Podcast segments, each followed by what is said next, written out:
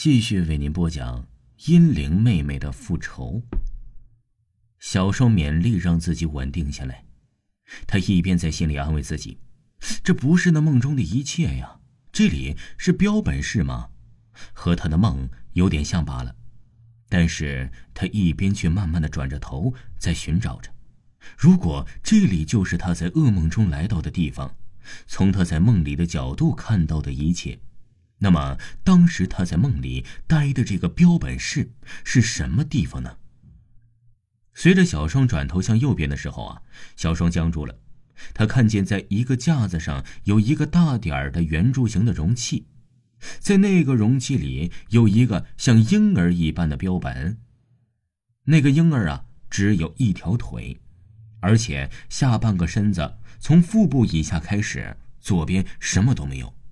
有个切口的腹部，还有一点肠子露出来，浮在了液体之中。婴儿的上半身呢几乎正常，但是这左边的手臂却很短，至少比右边正常的手臂呀要小上那么一半。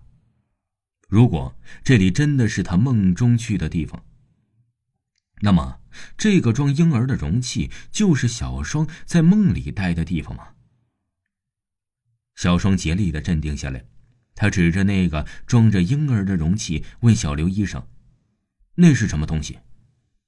小刘医生啊，抬头看了看小双手里的那个容器，那不是什么东西，那是个婴儿。婴儿，为什么要用婴儿做标本呢？小双在颤抖着。那不是一般的婴儿，那是沈教授做过分离手术的连体婴。小刘医生看着小双一脸迷茫的样子，找了一本病历呀，是递了过来。你自己看吧，我只是告诉你，一般的连体婴都活不了，这个残缺的，更活不了。小双颤抖的接过病历，打开一看，第一页上就是几幅照片。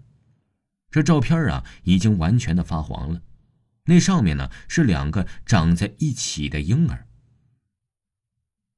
但是是个女孩子，其中一个呀长得是很完整的，而另一个像是从那个长得完整的婴儿肚子上又长出了一个身体。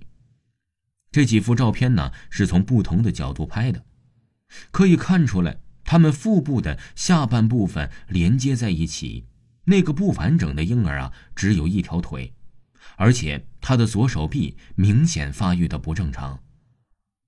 从后面的记录里，小双能够了解到，那对连体婴儿出生后不久，其中一个就是那个残缺的，开始呼吸困难，医生怀疑他活不了多久了。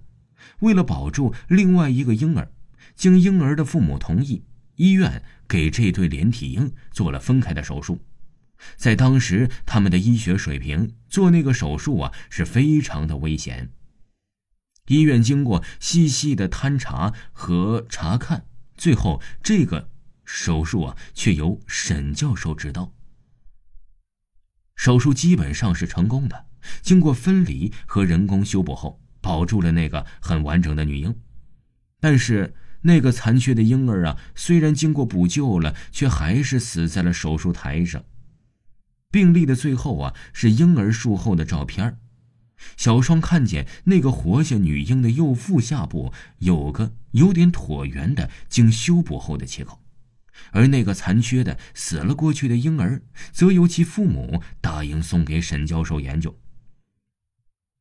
那对女婴和小双啊，哎，正是同一年出生在同一家医院的妇产科。小双颤抖的更厉害了。他的右腹下部有块和婴儿切口很像的椭圆形、深色一点的皮肤。从小他就问过他的妈妈那是什么，妈妈说呀，那个是小双的胎记，一生下来就会有的。这小双急速翻完了那本日记，却突然想到了一个最重要的问题。他再次仔细的查看着病历，他要看看那对婴儿的生日。可是这个病历里并没有记录。小双想了一下，他想起病历里记录的手术日期，那正是小双每年都做噩梦的日子。听众朋友，本集还有下集，请您继续收听。